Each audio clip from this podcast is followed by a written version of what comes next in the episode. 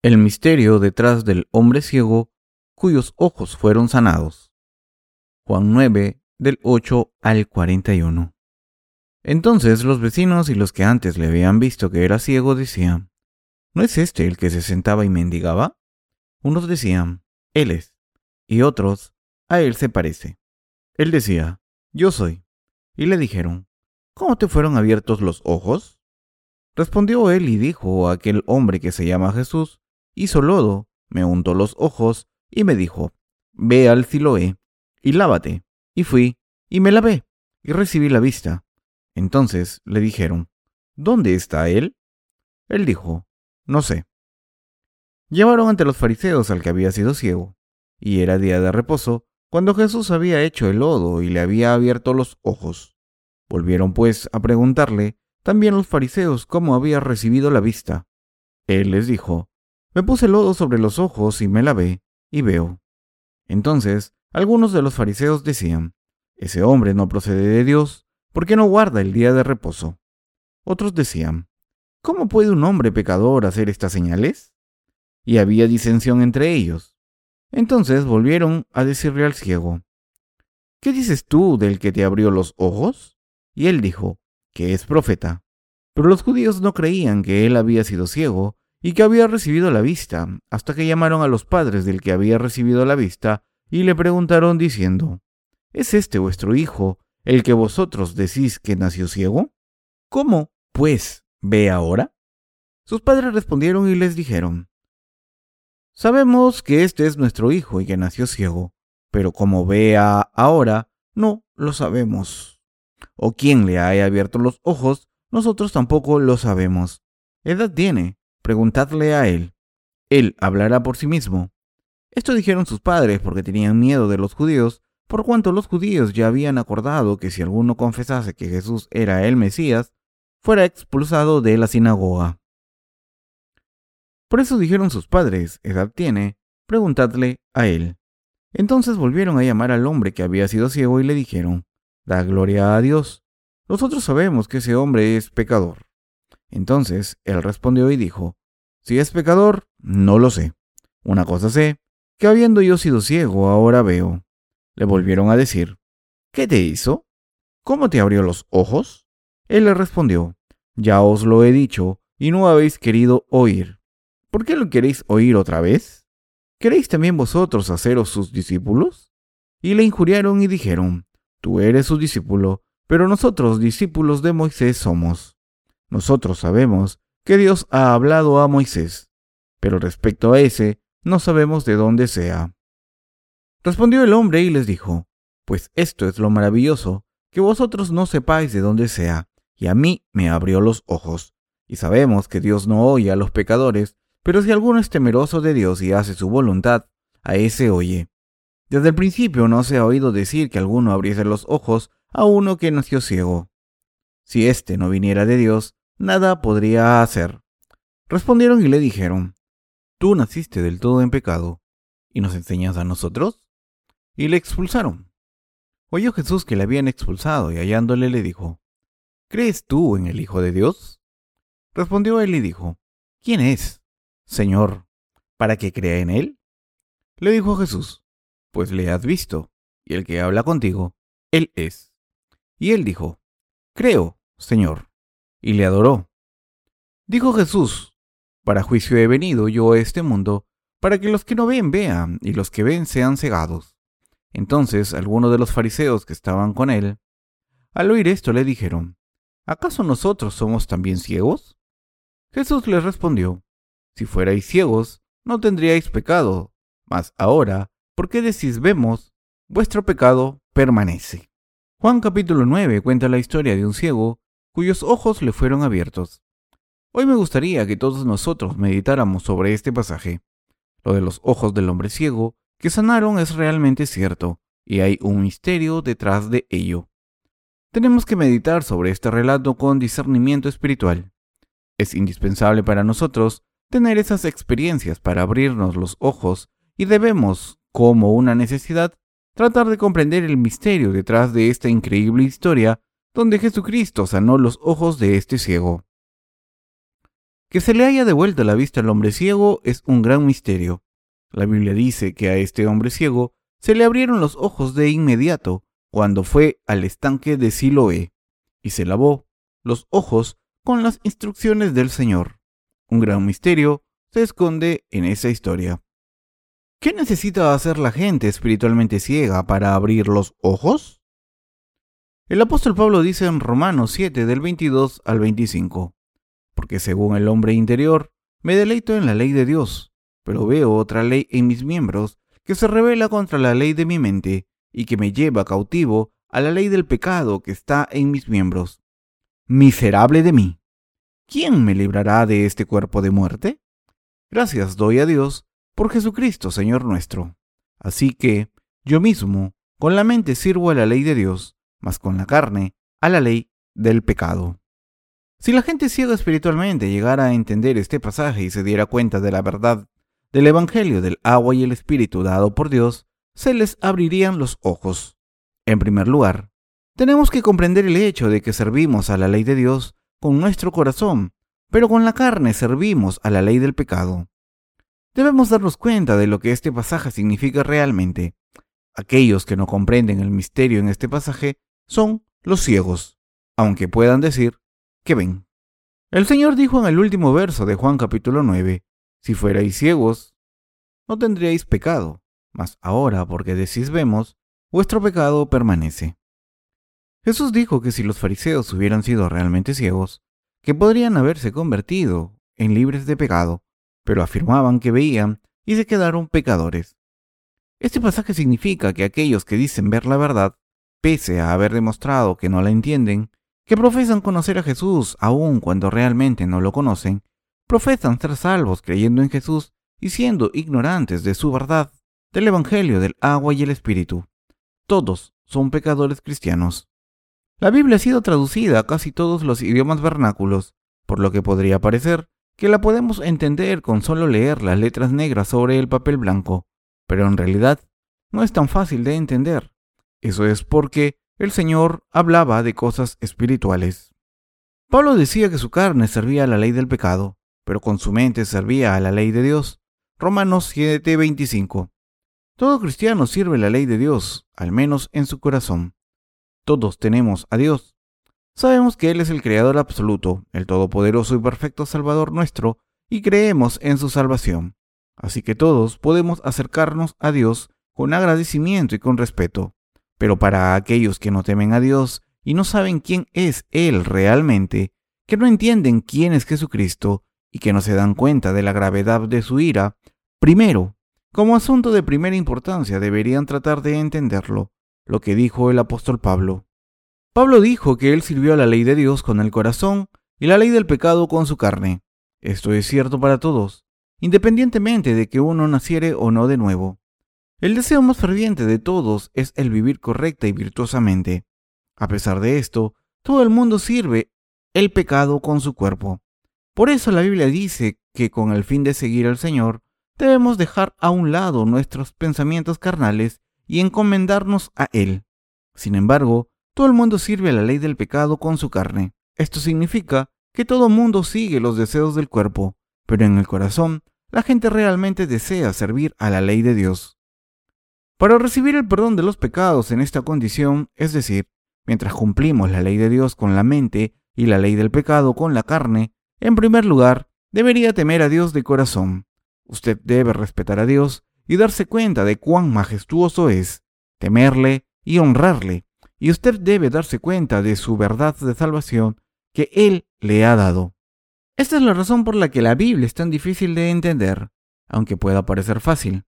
Cuando la Biblia se interpreta de acuerdo con la comprensión ética y moral, puede parecer tener sentido para mentes carnales, pero la Biblia no trata de ética y la moral.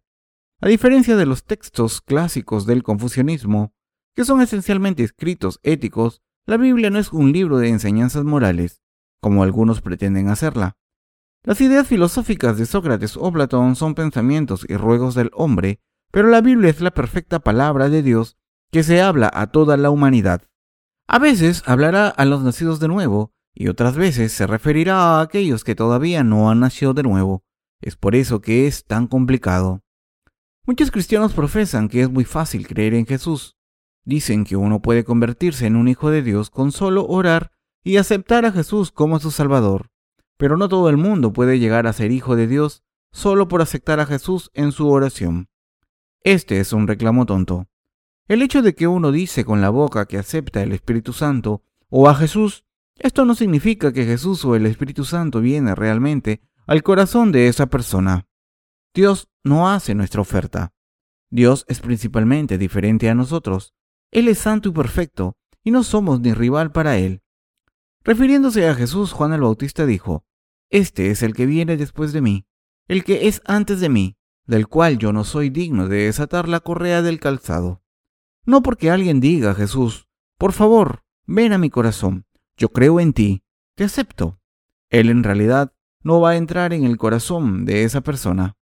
Dios vive en una dimensión totalmente diferente cuya majestuosidad y escala supera inmensamente la nuestra. Tenemos que entender plenamente que no cualquiera puede recibir a Dios y hablar con Él. Si realmente quiere conocer a Dios, entonces primero debe conocer a Jesucristo, y su corazón debe temerle. En otras palabras, primero debe darse cuenta de lo humilde y débil que es ante su presencia, y cuán glorioso, grande, majestuoso y perfecto es Jesús. Solo así llegará a respetarle con todo el corazón.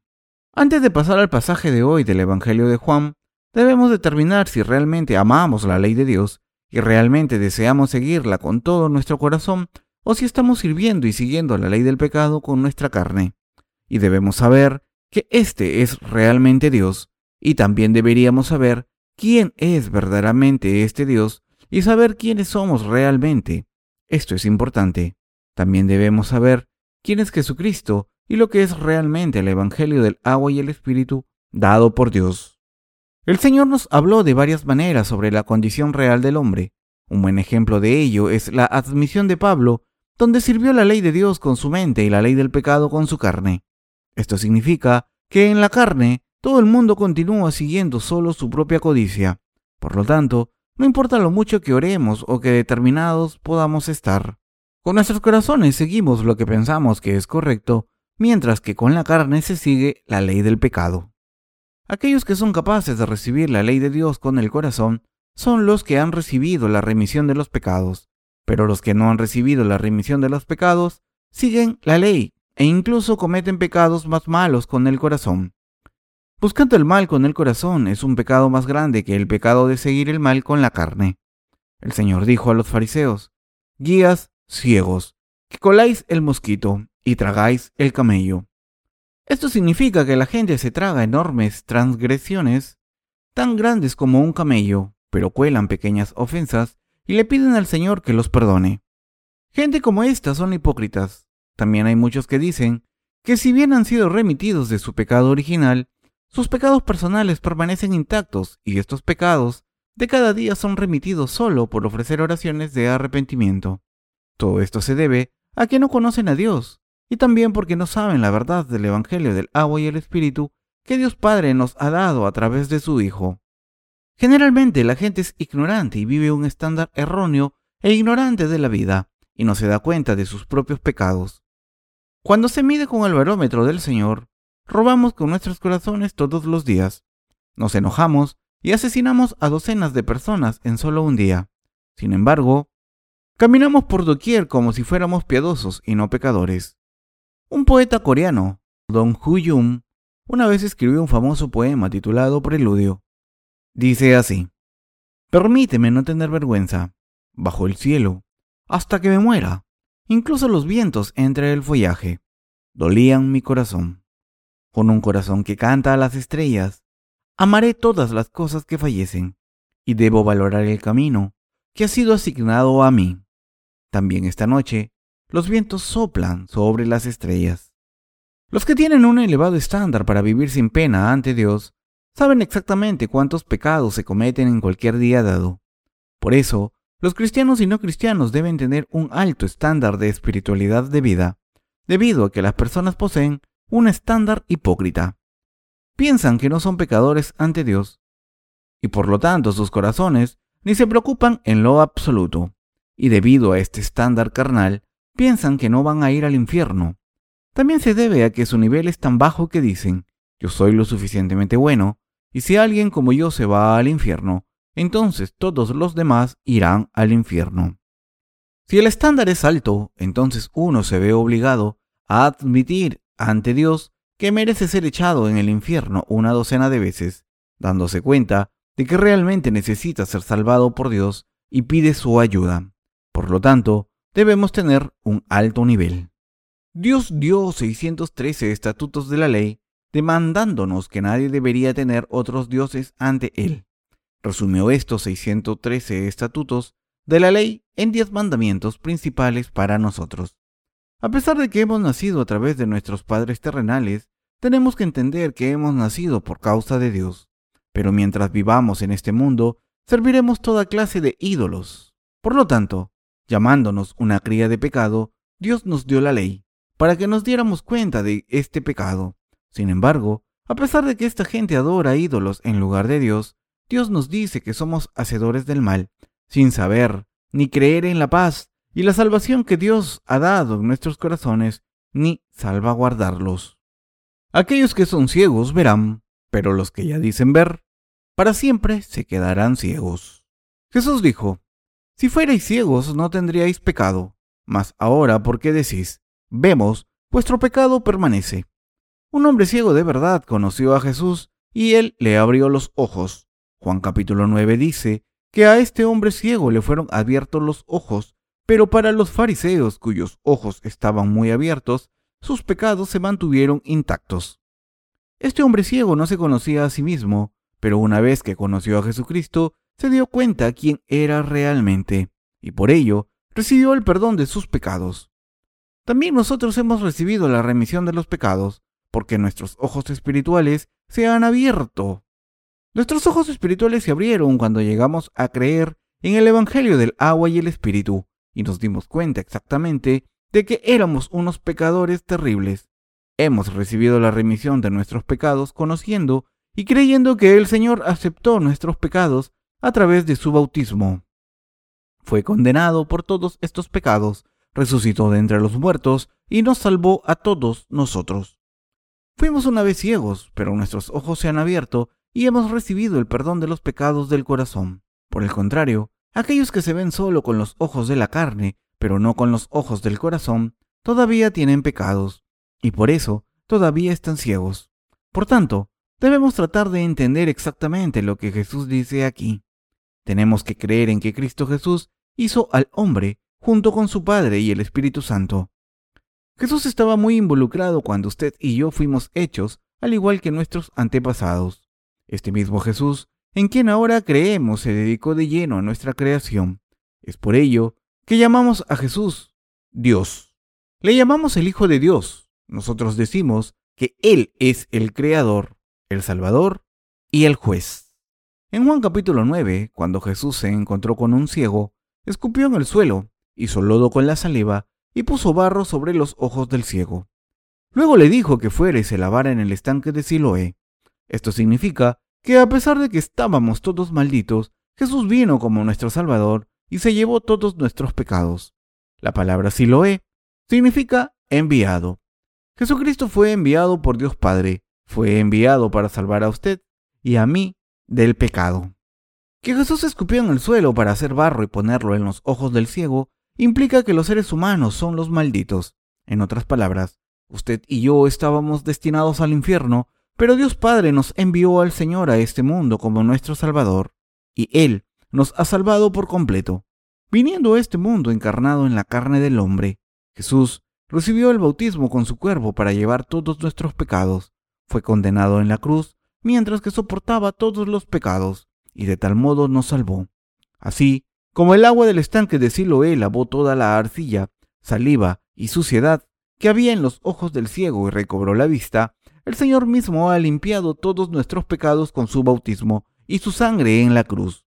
Si nuestro Señor no hubiera venido a este mundo para llevar sobre él sus pecados y los míos al ser bautizado, él no hubiera podido soportar la condenación del pecado, sin importar cuántas veces él sufriera la muerte en aquella cruz.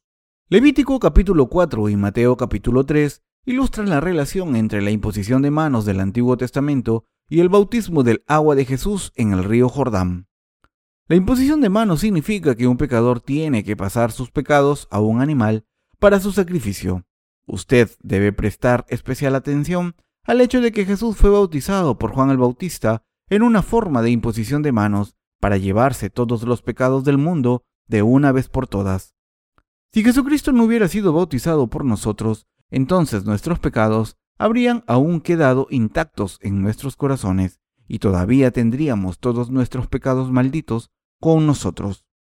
Jesús murió en la cruz porque Él había llevado encima todos nuestros pecados al ser bautizado por Juan el Bautista, que era el representante de toda la humanidad, llevando todos la condenación de nuestros pecados. Él nos ha salvado y se convirtió en nuestro Salvador. Durante 400 años desde la muerte de Malaquías a la venida de Jesús, no hubo verdadero siervo de Dios en Israel, porque Dios no envió a sus siervos a Israel para este periodo de tiempo. El mundo se corrompió. Cuando volvamos al libro de Malaquías, leeremos que la humanidad se había vuelto corrupta e inmunda, y debido al hecho de que nadie estaba buscando a Dios, el Señor no envió ningún siervo a su pueblo durante 400 años. Pero al comienzo de la era del Nuevo Testamento, encontramos a un hombre llamado Zacarías, que era un hombre justo ante los ojos de Dios.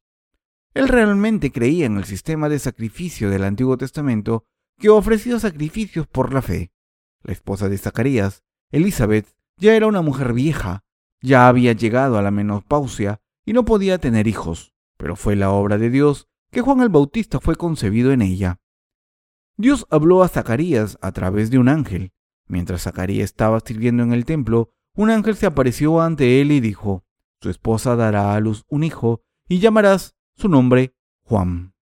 Unos seis meses después, un ángel se apareció también ante la Virgen María y dijo, María, has hallado gracia delante de Dios darás a luz un hijo y llamarás su nombre Jesús. Cuando María dijo, ¿Cómo puede ser esto, pues yo no conozco varón? Dijo el ángel, tu pariente Elizabeth ha concebido. Dios ha hecho esto. Para salvarnos usted y yo del pecado, Dios envió a Juan el Bautista y a Jesús a este mundo. Cuando los dos cumplieron 30 años, Juan el Bautista bautizó a Jesús como el representante de la humanidad. Jesús se acercó a él y fue bautizado como el Salvador de la humanidad. Esto es obra de Dios. No se realizó de acuerdo a los planes de cualquier hombre. Después de bautizar a Jesús, Juan el Bautista declaró públicamente, He aquí el Cordero de Dios, que quita el pecado del mundo. Juan 1, 29. A causa de nuestros pecados estábamos destinados a ser enviados al infierno y ser esclavizados por el diablo. Pero a pesar de esto, Jesús vino a este mundo para salvarnos llevando todos nuestros pecados y condenación. Jesús vino aquí para hacer esta obra y propició ser bautizado por Juan el Bautista, y cuando Juan lo bautizó, todos los pecados de la humanidad fueron pasados a Jesús. Fue para esta obra que Juan el Bautista había venido a este mundo, y él también fue enviado por Dios Padre. Jesucristo el Hijo de Dios y Juan el Bautista fueron enviados por el Padre conforme a su voluntad. Esto fue para cumplirse así la promesa que Dios había hecho en el Antiguo Testamento. En otras palabras, al ser bautizado por Juan el Bautista, Jesús se llevó sobre sus hombros todos nuestros pecados para siempre, y Él fue crucificado y derramó su sangre para llevar la condenación del pecado, y al resucitar de entre los muertos, Él nos ha salvado por completo. Esta es la providencia de Dios y su obra. Jesús dijo que no había nadie en el mundo que fuera más grande que Juan el Bautista. Elías fue uno de los más grandes profetas del Antiguo Testamento que luchó contra 850 profetas de Baal y acera por sí mismo, para poder llevar a los hijos de Israel de regreso a Dios. Para determinar quién realmente era el verdadero Dios, Baal o Jehová, Elías y los profetas de estos habían decidido ofrecer sacrificios. Los profetas de Baal y Acera rezaban todos los días desde el amanecer hasta la puesta del sol, pero no pudieron ofrecer sus sacrificios en el altar para ser quemados. Pero cuando Elías oró a Dios, descendió fuego del cielo y consumió todos los sacrificios, carne, leña, y hasta consumió el agua que llenaba las trincheras que rodean el altar. Cuando el pueblo de Israel fue testigo de esta cosa increíble, admitieron que solo Jehová era el verdadero Dios viviente y volvieron de nuevo a él. No hubo profeta tan asombroso como Elías. Así como Elías hizo que el pueblo de Israel regresara con Dios, no era otro que Juan el Bautista quien habría de llevar a todos de regreso a Dios. Juan 3 del 16 al 17 dice, Y Jesús, después que fue bautizado, subió luego del agua, y he aquí los cielos le fueron abiertos, y vio al Espíritu de Dios que descendía como paloma y venía sobre él, y hubo una voz de los cielos que decía, Este es mi Hijo amado, en quien tengo complacencia. El bautismo también significa ser cubierto con algo. Al ser bautizado por Juan el Bautista, Jesús estaba cubierto de nuestros pecados. Él los había aceptado todos sin dejar uno solo. Jesucristo tomó nuestros pecados a través de su bautismo y llevando la condena de nuestros pecados, Él nos pudo salvar completamente. Esta es la voluntad de Dios Padre, nadie puede cambiar esto. Debemos saber esta verdad de la salvación que Dios había cumplido para nosotros, incluso antes del establecimiento de este mundo. Dios había planeado lavar todos nuestros pecados con el Evangelio del agua y el Espíritu y hacernos sus hijos a través de su Hijo Jesucristo. Y de acuerdo con el plan de Dios, hemos recibido la remisión de nuestros pecados y venido para alabar a Dios y disfrutar de la gloria del cielo. En este plan, nos encontramos con Jesús y Juan el Bautista. También nos encontramos con los siervos de Dios del Antiguo Testamento, los siervos de Dios de hoy en día, y usted y yo también. Así como usted tiene un plan y un propósito cuando hace algo, así también Dios tenía un plan y propósito cuando Él hizo a usted y a mí, y creó este universo y todas las cosas en él. El plan de Dios y el propósito no es otro más que la remisión de sus pecados y los míos. Después de haber limpiado nuestros pecados y habernos hecho las novias de Jesucristo, seremos llevados a su reino para disfrutar de la vida eterna y vivir para siempre en el poder y la gloria. Es por ello que debemos conocer este maravilloso plan de Dios. Los que profesan que pueden ver y al mismo tiempo no saben nada sobre el Evangelio del agua y el Espíritu son todos ciegos. Son aquellos que han recibido la remisión de los pecados en sus corazones, que han tenido sus ojos espirituales abiertos. Jesús le dijo al hombre ciego que fuera al estanque de Siloé y se lavara los ojos. Cuando el Señor vino a este mundo como nuestro Salvador, Él tomó todos nuestros pecados al ser bautizado por Juan el Bautista. Usted también debería ir a ese lugar y pasarle a Él sus pecados por la fe. Usted y yo debemos pasar nuestros pecados a Jesús. Debemos creer y reconocer de todo corazón que Dios ha puesto nuestra salvación de esta manera y que Él ha borrado todos nuestros pecados y nos salvó así. Así es como somos salvados. Y no hay otra manera, porque usted cree en Dios y la verdad que fue establecida por Él, y debido a que Jesucristo tomó todos sus pecados, al ser bautizado, él le está diciendo que vaya al estanque de Siloé a lavarse. La condena por nuestros pecados debe ser llevada a la cruz. Nuestros pecados fueron pasados a Jesús por la fe, a través del bautismo recibido, y Jesús llevó la condenación de todos nuestros pecados a aquella cruz. Cuando Jesucristo fue crucificado, su antiguo yo y mi yo antiguo también fueron crucificados. Por lo tanto, ya no soy yo quien vive, sino Cristo vive en usted y en mí. Jesucristo vino a este mundo para salvar a usted y a mí del pecado, llevando todos nuestros pecados sobre sus hombros al ser bautizado por Juan el Bautista, llevando los pecados del mundo a la cruz, y fue crucificado, azotado y asesinado brutalmente para llevar la condenación de nuestros pecados. Por su propio cuerpo, él lavó todos nuestros pecados y fue condenado por ellos. La Biblia nos dice que la paga del pecado es muerte, el cuerpo de Jesús murió mientras que soportaba sobre sus hombros todos nuestros pecados, pero en tres días después de su muerte se levantó de entre los muertos, como él había prometido. Entonces ya nos había salvado. Así que en vez de ser arrastrados a pensamientos propios carnales del hombre y las mentiras traídas por el diablo, debemos entender el gran plan de Dios y creer en él consecuentemente. Debemos decir, en el nombre del Señor Jesús, yo te ordeno, vete, Satanás. Está escrito, y conoceréis la verdad, y la verdad os hará libres. Por tanto, es absolutamente crítico el tener el correcto conocimiento sobre nuestra salvación. Si realmente desea lavar todos sus pecados, debe ir al estanque de Siloé y lavarse allí. Esto significa que abajo de la cruz no es el lugar donde deben estar pidiéndole a Dios que lave sus pecados. Jesús fue crucificado para llevar la condenación de nuestros pecados porque ya los había tomado sobre él. Al ser bautizado por Juan el Bautista, fue condenado por los pecados del mundo. Y los pecados del mundo incluyen no otros, sino los de usted y los míos, y todos los pecados, tanto de nuestros ancestros como los de todos sus descendientes. El Señor se llevó con él todos nuestros pecados al ser bautizado, los borró todos al ser condenado en aquella cruz, y se ha convertido a través de esto en nuestro Salvador. Él nos ha salvado perfectamente del pecado. La razón por la cual la gente todavía tiene pecado en sus corazones, a pesar de todo esto, es porque ellos no creen en lo que el Señor había realizado para ellos. Es porque no habían unido sus corazones con Cristo en todos y cada uno de los actos de justicia de su ministerio. Usted debe unir su corazón con Jesucristo al ser bautizado. Cuando Jesús fue bautizado, Él ordenó a Juan el Bautista, deja ahora, porque así conviene que cumplamos toda justicia. Que Jesús fue bautizado significa que Él aceptó todos los pecados de la humanidad.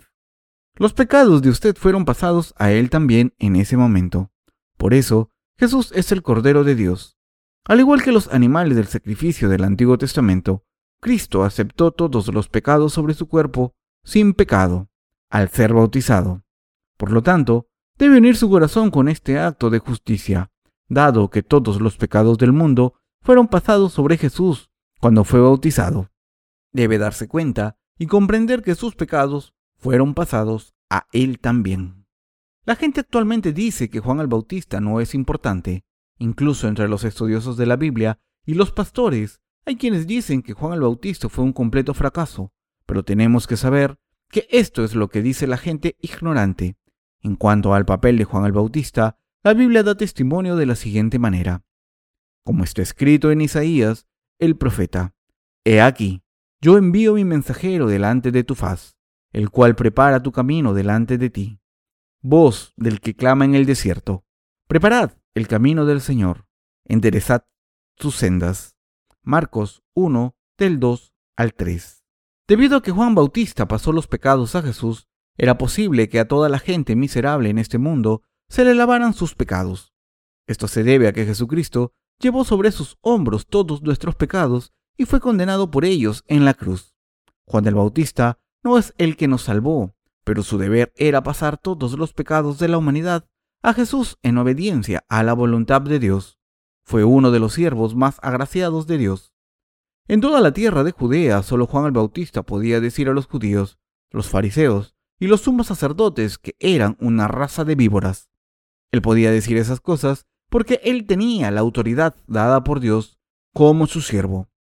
Por lo tanto, debe dejar que su corazón se unifique con esta verdad de que sus pecados fueron pasados a Jesús, y es necesario que se una a la verdad de que Jesús se llevó sobre sus hombros los pecados del mundo y fue crucificado. Fue herido por nuestras transgresiones, molido por nuestras iniquidades, y soportó todos los pecados del mundo, todos y cada uno de los pecados que hemos cometido, los cuales heredamos de nuestros padres. Él se llevó todos nuestros pecados y fue condenado en nuestro lugar con su crucifixión. Para llegar a ser nuestro Salvador fue bautizado por Juan el Bautista y fue condenado en aquella cruz. Si él no hubiera recibido el bautismo, no hubiera habido necesidad de que fuera a esa terrible cruz. Si usted lee la Biblia cuidadosamente, verá cuán importante era el papel de Juan el Bautista en realidad. Su papel fue el preparar el camino para el Señor. Lucas 3, del 4 al 6, e Isaías 40, 4. Por lo tanto, Dios enviará a todos aquellos cuyos corazones son arrogantes al infierno, pero a los que verdaderamente reconocen a Dios y le temen, Él les ha dado la remisión de los pecados y los hizo de verdad sus propios hijos. Esta es la voluntad de la justicia de Dios y su justa obra. Las palabras no pueden expresar cuán agradecido estoy de que el Señor tomó todos nuestros pecados y nos abrió nuestros ojos ciegos. ¿Usted también está agradecido?